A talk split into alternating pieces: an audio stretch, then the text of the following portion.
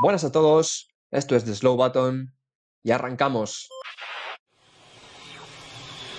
Fantastic job. Slow button on.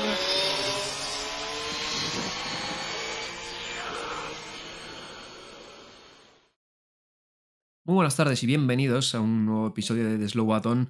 Estamos en un nuevo fin de semana sin gran premio. Eh, va a ser uno de los eh, pocos que vengan en las próximas semanas porque eh, en estos próximos fines de semana tenemos un triple header que van a venir seguidos pues las carreras de México, Brasil y Qatar. Así que pues estamos en un episodio de estos más tranquilitos en el que bueno vamos a este va a ser más de, tertulia un poquito con tocando pues información, tocando actualidad y sobre todo pues eh, haciendo énfasis en ese final de temporada que tanto yo como mis compañeros estamos viniendo eh, con, una intensidad tremenda, ¿verdad chicos? Eh, primero presento a John.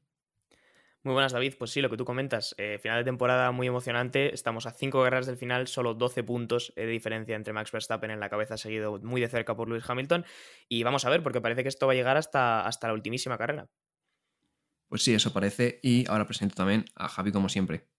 Muy buenas tardes, David. Eh, bueno, hoy hemos sacado una publicación ahí analizando, bueno, pues eh, qué equipo tiene las de ganar en, tres circuitos que conocemos. Ya sabemos que tanto Qatar como Arabia Saudí nunca han, nunca han estado en el calendario, así que lo que pretendemos es llevar los datos de la publicación un poco pues a, la voz, ¿no? Para que lo escuchen nuestros oyentes.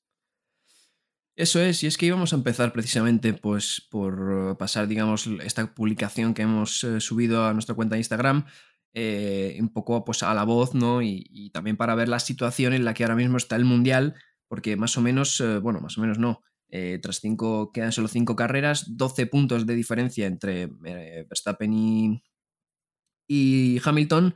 Y bueno, parecía ser que, los circuitos que quedaban eran un poquito más de, de Mercedes, ¿no? Que de, de Red Bull. Sin embargo, bueno, en Austin parecía que iba a ser así no fue así, así que vamos eh, a, un poco a, decir, ¿no? a explorar cómo eran las temporadas anteriores, aunque ya decimos que, bueno, que esto al final son datos de temporadas pasadas y esta temporada vamos un poco a ciegas igualmente, pero eh, cuéntame, John, pues hay que analizar esto poco a poco, ¿no? Porque al final son muchos datos, como tú comentas, hay que tener en cuenta que venimos de temporadas pasadas, que los Fórmula 1 cambian eh, muy poco o mucho, depende de cómo se mire, de año en año. Y bueno, pues estos circuitos, como tú decías, sí que es verdad que apuntaban que iban a ser un poco más de Mercedes. De hecho, si miramos eh, los datos en la mano, los tres circuitos tenemos una diferencia en, clasificación más grande o más pequeña que siempre se decanta hacia el lado de, Mercedes, ¿no? En México es muy pequeña, en, Brasil y en Abu Dhabi casi sube hasta el medio segundo, ¿no? Aproximadamente.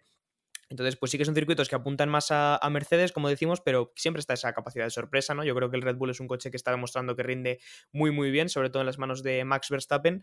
Y, vamos a ver, porque Austin creo que es el mejor ejemplo de, de, cómo se suponía que tenía que pasar una cosa y al final tuvimos una sorpresa.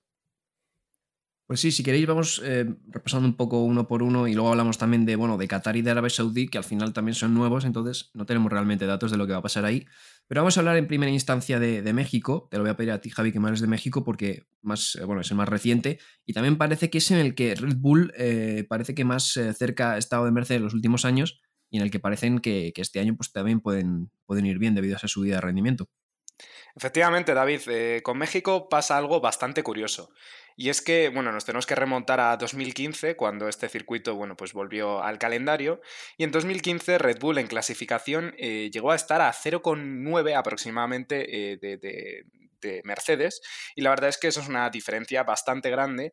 Y lo que vemos es que al año siguiente, en 2016, la, la, diferencia se ve reducida bastante. De hecho, es que estamos hablando de que aproximadamente eh, Red Bull se quedó a 0,37 o algo así de Mercedes. Y luego pasa algo increíble, y es que en 2017, 2018 y 2019 eh, Red Bull le da la vuelta a la tortilla y es Red Bull el más rápido en este circuito, aunque me gustaría preguntaros vuestra opinión, porque ya sabemos que Mercedes está explorando muy bien, eh, o por lo menos explotando muy bien el tema de la suspensión trasera de su coche, que hace que a ciertas velocidades se hunda y consiga más velocidad punta.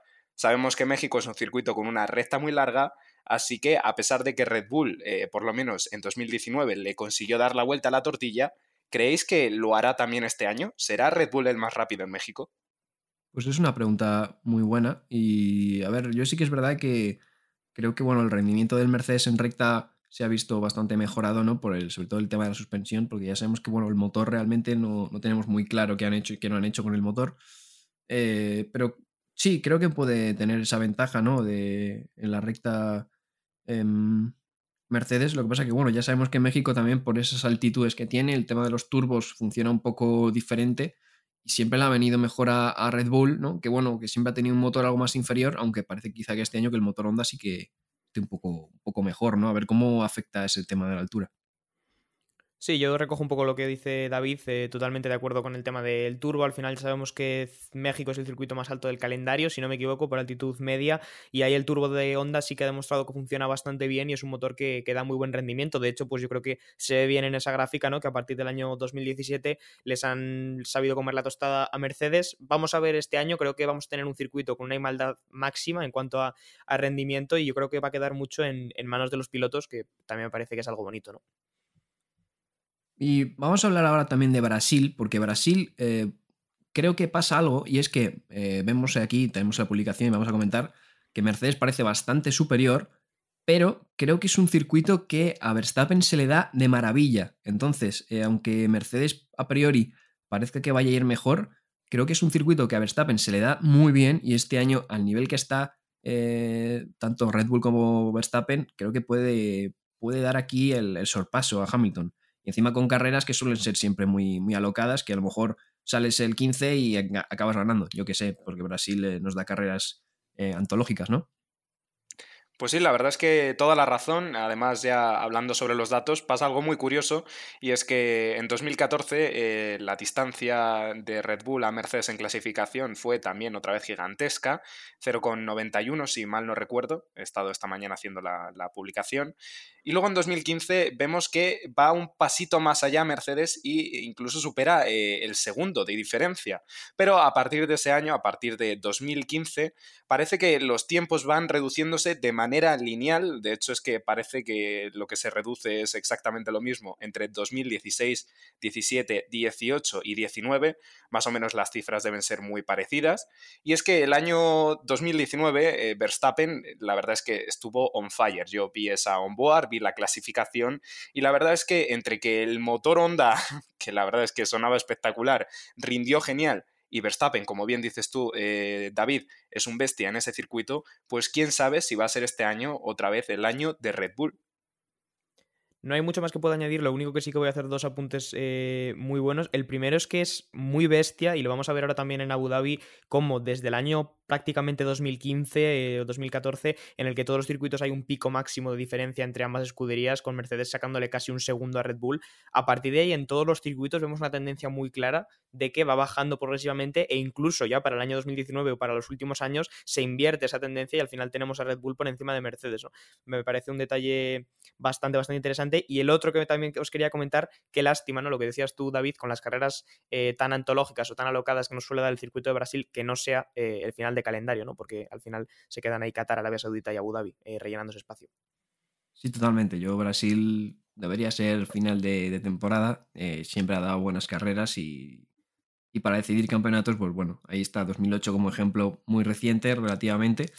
Y bueno, ahora vamos a hablar también de, de, Abu Dhabi, que pasa un poco lo mismo que comentáis, ¿no? 2014 y 2015 son picos tremendos, sobre todo el de 2015, ¿no? Con esa época de una dominancia absoluta en el que los equipos todavía estaban, bueno, explorando ese motor híbrido más que nada y Mercedes pues le llevaba a todos un paso tremendo por delante. Y luego vemos que va reduciendo 2016, 2017, 2018, 2019 Red Bull y en Abu Dhabi también pasa una cosa muy curiosa, es que nunca había ganado nadie no Mercedes, si no me equivoco, hasta el año pasado donde gana Max Verstappen. Eh, sí que es verdad que bueno, Hamilton venía del COVID, eh, Bottas tampoco fue su mejor año a nivel de rendimiento. No, entonces, bueno, eh, ganó por la mínima, pero ganó. Y bueno, eh, no sé qué, opinarás tú, Javi, también de, eso, porque más o menos muy parecido a lo que, lo que estamos viendo. Efectivamente, es clavado y le doy las gracias a John porque ha estado muy brillante a la hora de mencionar esto.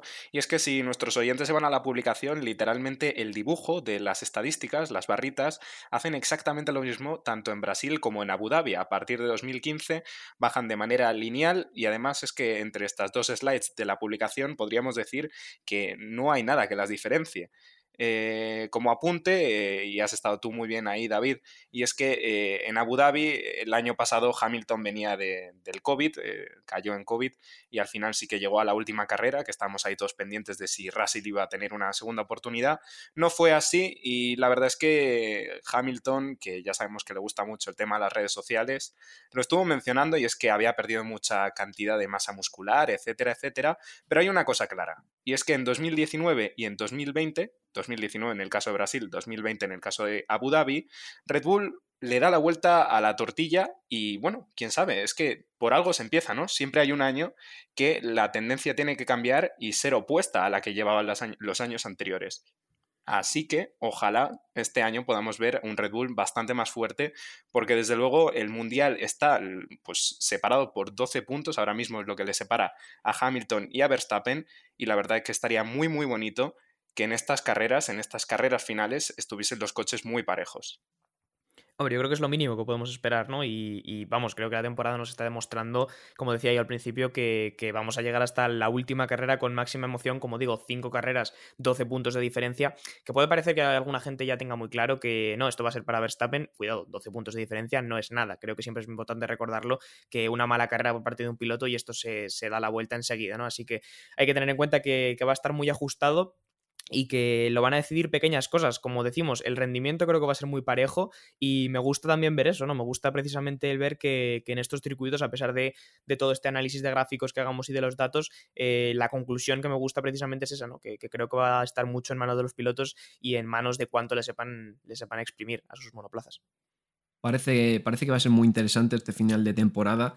Eh, la verdad que los ingredientes son perfectos, ¿no? Luego a lo mejor eh, es más descafeinada que el resto de la temporada y alguien, gana, alguien de los dos al final acaba ganando no fácil, porque ya la temporada no ha sido fácil, pero sí acaba ganando quizá con menos drama de lo esperado. Pero lo que está claro es que, bueno, entre que, bueno, el rendimiento de Red Bull ha mejorado, Mercedes tampoco se ha visto en la era híbrida en una tesitura de tener que ganar el Mundial en las últimas carreras, porque, bueno, lo que más eh, tarde ha ganado fue en Austin o en México, cuando 2017-2018, que le peleó Vettel, y poco más. No se ha visto en una tesitura de llegar a las últimas carreras con, esa lucha del Mundial, que quizá pase factura o no.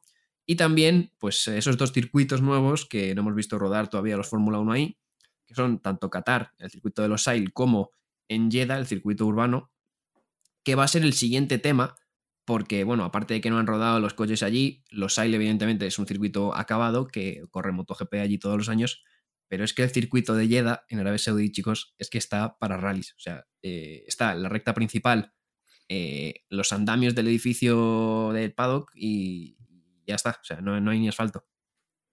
La verdad es que lo comentamos todos los meses. Yo creo que un podcast no hace mucho, también hace un mes o sí, que, que hablábamos de lo mismo. Y es decir, que hay que reconocerles, hay que romper un lance a su favor. Y sí, ha mejorado, ya no parece un circuito de motocross, pero todavía no está para correr con Fórmula 1. Eso es un hecho. Eh, no hay pianos, no sé si hay edificios en el sentido de paddock, boxes, etcétera, etcétera. Aunque como creo que ya comentamos en el anterior episodio, seguramente todo eso será prefabricado y se montará en un momento. Pero sigue preocupando porque queda un mes no queda mucho más y, van a tener que confiar mucho en sus habilidades eh, constructivas, si es que eso tiene sentido, para, para que ese Gran Premio se pueda celebrar. Efectivamente, eh, a este circuito no solo le faltan las instalaciones, sino también los derechos para las mujeres, que es algo que queríamos hablar los tres.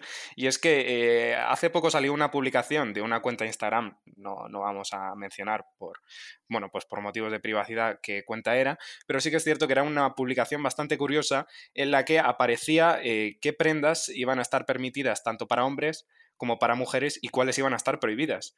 Y la verdad es que es algo muy curioso porque en Europa es algo que, bueno, a día de hoy no tenemos ni que pensar con qué tipo de ropa estamos saliendo. Sabemos que podemos salir con lo que nos salga de, bueno, pues de ahí, literalmente. Pero es que eh, es súper curioso cómo faldas o vestidos normales y corrientes, incluso pantalones cortos, están prohibidos en este circuito. Sí, al final estamos hablando de este choque cultural, ¿no? Que, bueno, tiene Occidente con esos países eh, árabes, ¿no? Lo que pasa es que sí que llama la atención un poco más que se va a Bahrein, se va a Qatar y creo que no, no es tan estricto el tema de, sobre todo de la vestimenta. Sin embargo, en Arabia Saudí, pues aquí hay, por ejemplo, eh, para los hombres eh, no se puede ir sin camiseta, que bueno, eso es raro que vaya alguien sin camiseta, pero por ejemplo, camisetas de tirantes, pantalones eh, cortos o pantalones vaqueros largos rotos, que por ejemplo yo pues tengo unos o tengo un par que me pongo bastante, pues por ejemplo no podría llevarlos. Eh, las mujeres evidentemente minifalda no, shorts tampoco, bikinis, vestidos cortos, etcétera, etcétera, ¿no? Y pues las prendas recomendadas son o vestidos largos, ¿no? para las mujeres, hombres por ejemplo con pantalones largos, gabardinas, ¿no? lo que más cosas que tapen mucho, ¿no? Estamos hablando de este choque cultural, ¿no? De, Occidente y Oriente. Lo que pasa es que me llama la atención eso, ¿no? Que yo creo, a corregirme si eso, pero creo que en Bahrein, por ejemplo, o en Qatar no es tan estricta la cosa, ¿no?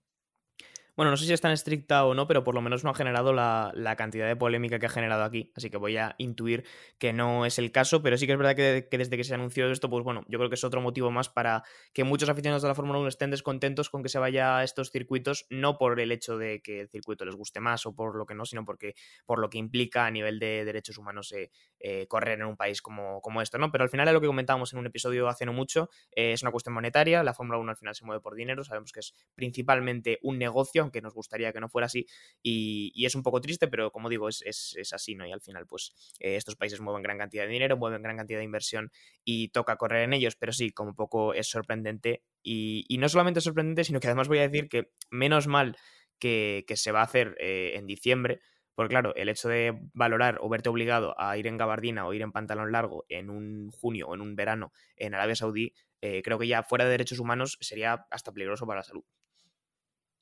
Bueno, no sé si. Bueno, no conozco mucho el clima de allí, lo intuyo, pero no sé si variará mucho de, invierno a verano, algo supongo que, sí variará. Pero bueno, vamos a cambiar de tema, vamos a seguir dentro de los circuitos y del calendario, porque es que, chicos, a lo mejor tenemos un posible España, bueno, GP de Europa en España, un España 2.0. Pues sí, eh, David, tienes toda la razón. Eh, por lo que he podido leer yo, el año pasado ya Jerez estuvo en negociaciones con la Fórmula 1. Estuvieron, eh, bueno, pues valorando la posibilidad de que Jerez se introdujese a este calendario y lo que sí que estaba claro es que de hacerlo, Jerez iba a tener que hacer una serie de reformas que aproximadamente variarían en precio entre 3 y 5 millones de euros. Eh, finalmente, bueno, pues ya estamos viendo que este 2021 no tenemos a Jerez en el calendario, pero es que Jerez para el 2022 está en el caso de que se caiga eh, algún circuito del calendario, que ya esté confirmado de manera oficial, está el primero en la, en la cola. Es decir, en, caso de caerse, pues eh, Jerez tendría que completar esta reforma de entre 3 y 5 millones para que la Fórmula 1 le diese el visto bueno y solo entonces así podría meterse al calendario. Pues sí, es que Jerez eh, no, corre la Fórmula 1 allí desde el 97, ¿no? Eh, hay MotoGP también, eh, pero desde el 97 no se corre allí. La última carrera fue la famosa entre, bueno, decidió el título entre Villeneuve y Schumacher con ese maniobra de, Schumacher que giró hacia Villeneuve y no le salió bien porque se rompió la suspensión, acabó de forma dramática ese, ese, campeonato. Y es que, bueno, eh, España, como siempre, haciendo un poco el ridículo, eh, no se vetó por nada deportivo ni por seguridad, sino simplemente porque en el podio, pues eh, al parecer el alcalde por aquel entonces de Jerez entró, bueno, no estaba entre los que entregaban premios, ya sabéis que pues, los que entregan premios siempre son gente más o menos influyente o de la política o de, de ese país, ¿no? Digamos. Y el alcalde de Jerez al parecer no estaba y entró dando voces al podio, gritándole a los de la FIA que porque era eso que no estaba allí, se encabezonó y al final dio un premio. La Fórmula 1 vio este paripé y, y nada, lo vetó para siempre, aunque ya estamos viendo que para siempre no va a ser, porque bueno, eh, aseguran que está de titular, eh, o sea, está eh, el último de, o sea, el primero de los suplentes, digamos, ¿no? ¿Cómo verías tú, John, una, bueno, otra cita en, en España, en Jerez? Bueno, pues creo que evidentemente sería una alegría para todos los aficionados españoles tener la posibilidad de asistir no solo a uno, sino a dos eh, grandes premios en nuestro país. Una lástima que se dejara de correr este gran premio por una cuestión tan tonta como puede ser pues algo burocrático o algo de protocolo. Diría que me sorprende, pero sé en qué país vivo, así que vamos a dejarlo, vamos a dejarlo ahí. Pero, pero sí, ¿no? Lo, que dices es, muy cierto. Y a mí me surge una duda con esto. Eh, no sé si vosotros en realidad lo sabréis o no, pero cuando estaba hablando Javi, me, preguntaba, porque digo, vale, eh, digamos que pasa a ser como, digamos, la primera opción en caso de que cualquier otro circuito del calendario del año que viene falle eh, y, para que la Fórmula 1 pudiera correr allí hay que acometer una serie de reformas. ¿La reforma se va a acometer eh, igualmente o en el momento en el que se sepa que tiene la posibilidad de entrar porque este circuito está temblando se oponen a hacer la reforma? Porque en ese caso eh, tal vez no daría tiempo, tal vez no dispone de todo el tiempo posible. Te pregunto a ti, Javi, porque eres el que lo has comentado, pero no sé si tienes datos sobre esto o si sabes el orden en el que se van a hacer las cosas. Pues John, la verdad es que no tengo datos. Lo que sí te puedo decir es que el ritmo de trabajo aquí en España es mucho menor que en Arabia, en Arabia Saudita, por lo tanto necesitaríamos un margen mucho más amplio que, en este país porque, vamos, nos pillaríamos los dedos. Uno trabajando, tres mirando sería imposible, con lo cual imagino que eh, contaríamos con, con, algún tipo de margen y en el caso de que no se nos diese ningún margen, pues imagino que la FIA valoraría eh, bueno, pues sustituir ese gran premio por uno en el que las, bueno, las medidas de seguridad estén ya adaptadas a lo que, a lo que se necesita. Bueno, a ver qué pasa porque de momento es solo una bueno, idea de la Fórmula 1, es digamos el reserva, el primer cambio. Ah, así que bueno, vamos a esperar y de momento no parece tampoco que se vaya a caer nada porque parece que el tema de la pandemia mejora en, a nivel global, afortunadamente. Así que veremos eh, que no se caiga nada del próximo calendario. Y ahora vamos a hablar de un tema que no es eh, realmente Fórmula 1 como tal, eh, pero eh, que, también, bueno, está en la Fórmula 1 presente y que son las famosas bananas, ¿no? Las famosas bananas disuasorias que este, bueno, fin de semana en la Fórmula 3 regional europea o la Fórmula regional alpine, como la queráis llamar, el español David Vidales ha sufrido un, incidente, ¿no? Con el equipo Prema en Monza por culpa de una de estas bananas bueno, un accidente bastante fuerte que ya se vio en la Fórmula 3 en, Monza, una acción bastante similar, aunque todavía peor porque voló más. Que bueno, al final eh, tiene relación también con la Fórmula 1 porque es algo que está en entredicho y vamos a comentarlo un poquito, ¿no? Eh, coméntame, John, qué ha pasado con, el tema de, de David Vidales en la Fórmula Región Europea. Pues lo decías tú, era el piloto español David Vidales en esta Fórmula 3 eh, eh, europea de, Alpine, como, como decías, eh, pues el que tenía este accidente con una de estas bananas, una de estas salchichas, como la queráis llamar, al final son elementos disuasorios, por si alguien no sabe a lo que nos referimos, para evitar que los pilotos pues atajen las curvas por el interior, ¿no? Es decir, hacer que al final te salga poco rentable porque vas dando botes. Esencialmente es como si fuera un bache de la carretera, exactamente igual que los que hay para reducir la velocidad en las carreteras convencionales, pues sería básicamente lo mismo, pero aplicado a la Fórmula 1. ¿Funcionan bien como elemento disuasor? No lo sé. Lo que está claro es que funcionan muy bien como elemento eh, volador, porque los coches de Fórmula 1, Fórmula 2, Fórmula 3, y ahora hablaremos de esto porque yo tengo la sensación de que ocurre más con coches de categorías inferiores que tal vez tienen menos eh, downforce con el suelo. Pero bueno, lo que está claro es que estos coches al pisarlos en algunas ocasiones pierden ese efecto suelo, pierden ese, esa lapa que hacen eh, estos coches con el suelo y tienden a levantarse y a volar y esto crea situaciones muy peligrosas. Así que un elemento que debería ser de seguridad o que debería ayudar a que la Fórmula 1 fuera más segura, pues consigue el efecto completamente contrario. Tú, Javi, como, a ver, hablando a las distancias, ¿no? Pero como piloto, eh, ¿ves más una inseguridad en el que hay esas bananas o que realmente los pilotos eh, vayan a fondo ¿no? por esas zonas que también es que se ha comentado? Eh, ¿Realmente es muy peligroso esto o si los pilotos no fueran a fondo se podría no evitar, ¿no? Evidentemente se podría evitar, pero ¿están ahí por, por seguridad o es más, digamos, problema de los pilotos, ¿no? Bueno, la verdad es que es un tema bastante complicado porque como todo en la Fórmula 1 eh, tiene que estar en, perfecto equilibrio. Hay que balancear, hay que balancear un poco el tema de, los pesos y la verdad es que mm, a mí me parece que es peligroso hasta cierto punto, pero claro, luego llega la pregunta de todos de, vale, si tú no pones una salchicha ahí, entonces que estás haciendo que los pilotos pasen por allí a fondo. Eh, habría que medir muy bien en qué sitios y en qué otros no eh, ponemos estas salchichas, pero a priori yo me atrevería a decir que estas salchichas son peligrosas. Eh, como bien has dicho tú, David, en Monza ya vimos, eh, bueno, pues justo el año que tuvimos la tragedia de, de pues como un piloto salía catapultado a 200 no sé cuántos kilómetros por hora, llegaba a hacer un tirabuzón incluso y a caer boca abajo contra las vallas, precisamente porque había una banana en un sitio en el que, por cierto, se retiró y es que evidentemente a esas velocidades no puedes encontrarte tú una banana, no puedes decir colocar una ahí. Por lo tanto, a priori yo te diría que eh, son peligrosas, pero claro, evidentemente hay que sustituir eh, estos métodos eh, por otros. Estaría muy bien el tema este de lo de hacer un poco de zigzag, porque evidentemente estás haciendo que los pilotos literalmente tengan que pasar o por lo menos reducir mucho su velocidad.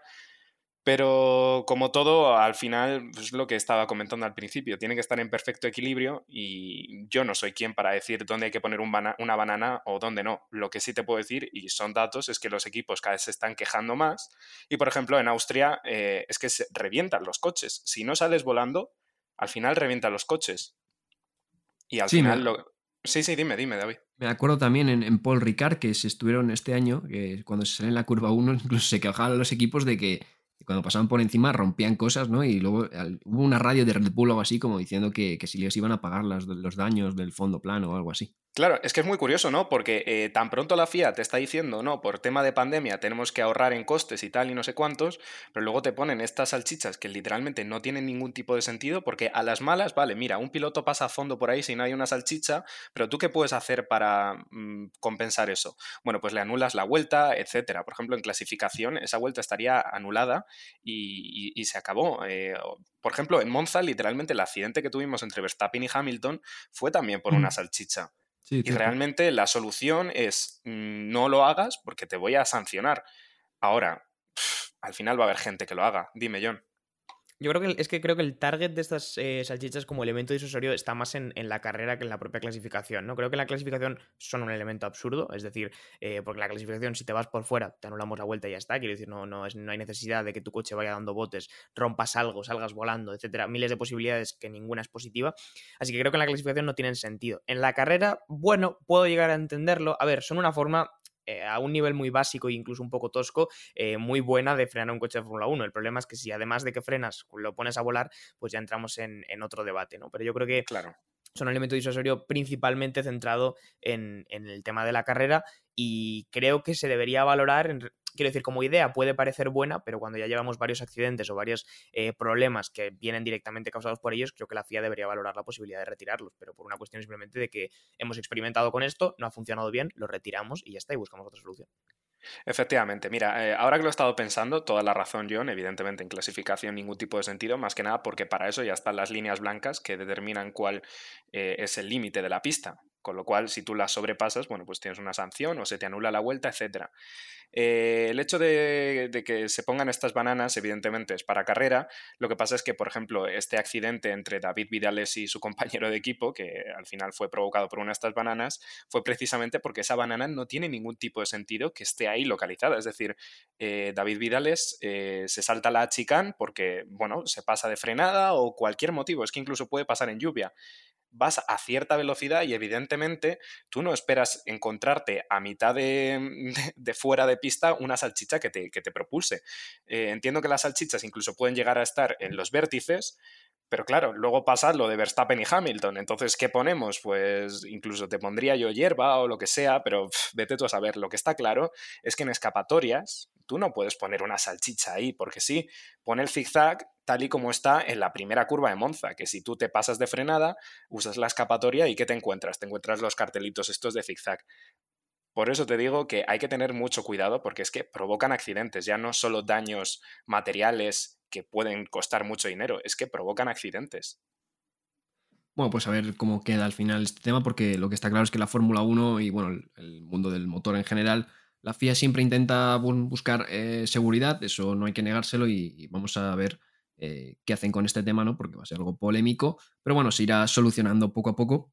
Y bueno, para cerrar, eh, algo así rápido el tema, porque bueno, ese único asiento de momento que está libre en la Fórmula 1 es ese asiento de, de Giovinazzi, ¿no? En Alfa Romeo, que bueno, eh, parecía que llegaba alguien, después parecía que no. Eh, hubo negociaciones entre Andretti y el equipo de, bueno, principalmente IndyCar y, bueno, Sauber, que es eh, Sauber, realmente Alfa Romeo es Sauber, por ese, por ese acuerdo ¿no? para hacer una fusión y que llegara ahí Colton Herta, piloto de la IndyCar, Parece que no va a ser así, eh, así que te pregunto a ti, John, ¿qué ha pasado? Las negociaciones se han roto y parece que Wang Yuzu pues está bastante cerca, ¿no? Pues sí, haciendo un resumen rápido, otro trento número más, ya van varios de Andretti para entrar en la Fórmula 1 y vuelven a no conseguirlo, esta vez por una cuestión meramente económica. Ese acuerdo finalmente no ha llegado a buen puerto porque, bueno, la cifra que pedía Sauber era muy importante, creo que estamos hablando mínimo de 350 millones de euros netos, más otros extras eh, adicionales con los que Sauber, digamos, que se intentaba asegurar que Andretti no los iba a usar y a tirar, sino que por lo menos se iba a asegurar de que iban a llevar el equipo a buen puerto durante unos cuantos años, ¿no? Esa cifra al final le ha parecido demasiada a Andretti, por lo tanto, las negociaciones que, parecían casi hechas, si hablamos mm, en el Gran Premio de Estados Unidos, creo que todo el mundo tenía claro que, al final iba a ocurrir, pues bueno, no han llegado a buen puerto y esto refuerza la posibilidad, como tú decías, de que Wang Yuzu pues vaya a ocupar ese asiento en Alfa Romeo junto a Valtteri Bottas, porque una de las principales cartas con las que venía el piloto chino era precisamente esa, esa inversión ¿no? en, en Sauber, que si se hubiera producido este acuerdo con Andretti, pues tal vez el equipo austriaco no, no habría necesitado. Así un resumen rápido, creo que ha quedado bastante claro eh, cuál es la idea, que era un poquito complicada. Pues ya estaría un poco hecho el repaso general, ¿no? De, cierta información y ese repaso encara, bueno, cómo encaramos también eh, la recta final de la temporada, porque, bueno, como he dicho al principio del episodio, eh, vamos a tener ahora tres podcasts seguidos de, carrera, porque va a haber triple header. No lo hemos comentado, pero bueno, esto si queréis luego lo comentaremos cuando toque. El salto este un poco tonto de México, Brasil y luego irse a Qatar, que no haya descanso en medio. Pero bueno, cosas de la Fórmula 1 con su calendario. Ah, así que si queréis vamos cerrando el episodio porque yo creo que está todo bastante repasado. Pues sí, la verdad, yo creo que hemos hecho un repaso de lo justo y necesario. Quedan cinco carreras, han pasado cierto, cierta, bueno, hemos, nos ha llegado a nuestros oídos cierta información, ciertas noticias, las hemos repasado aquí con nuestros oyentes, así que bueno, yo creo que por hoy queda bastante completo el episodio. Pues vamos a cerrar, chicos, os despido como siempre, John. Nada, muchas gracias David. Como dices, cinco carreras, vamos a vivirlas yo creo que con la máxima posición posible y a ver si tenemos un final de temporada a la altura de lo que ha sido esta temporada 2021. Pues sí, te despido a ti también, Javi. Muchísimas gracias David, como siempre, y pues nada, por la próxima, que tenemos ya muchísimas ganas de ver cómo se resuelve este campeonato. Pues nos vemos el próximo domingo 7 de noviembre en el Gran Premio de México, que bueno, bueno, realmente no será el 7, será el 8 porque también es a las 8 de la tarde, así que lo grabaremos el, el lunes como pasó con el de Estados Unidos. Así que nos veremos ese día. Así que hasta la próxima, chicos.